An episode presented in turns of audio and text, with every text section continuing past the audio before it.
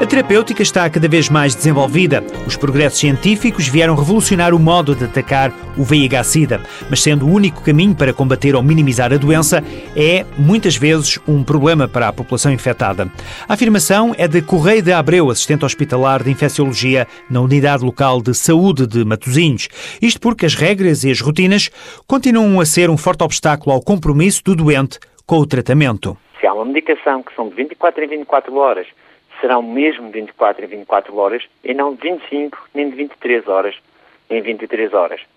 Há que incutir no doente a responsabilidade de tomar a medicação a horas e de modo correto.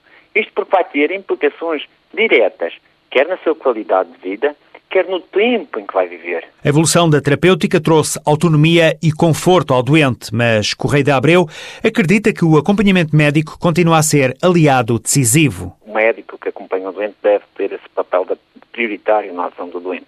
Por outro lado, a motivação do doente poderá ser feita e acompanhada com consultas de adesão feitas por psicólogos ou mesmo por enfermeiros e também por parte de comunidades terapêuticas. Este assistente hospitalar de infecciologia reconhece nos toxicodependentes outra barreira, o consumo de droga, e acrescenta que o álcool é também inimigo da adesão ao tratamento. Todas essas interações medicamentosas vão levar a longo prazo a que o doente aumente a possibilidade de falir a um determinado esquema terapêutico.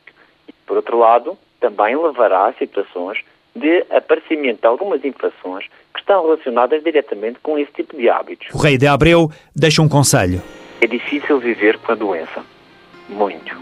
Mas cada vez mais né, há que saber viver com ela. A resistência aos tratamentos e o aparecimento de doenças oportunistas são duas consequências da falta de rigor na terapêutica e que podem ditar a morte de um seropositivo. Se teve um comportamento de risco, faça o teste VIH-Sida. É gratuito, sigiloso e pode salvar-lhe a vida. Alerta SIDA, uma parceria TSF, Associação Portuguesa para o Estudo Clínico da SIDA, com o patrocínio Bristol Myers Squibb Farmacêutica.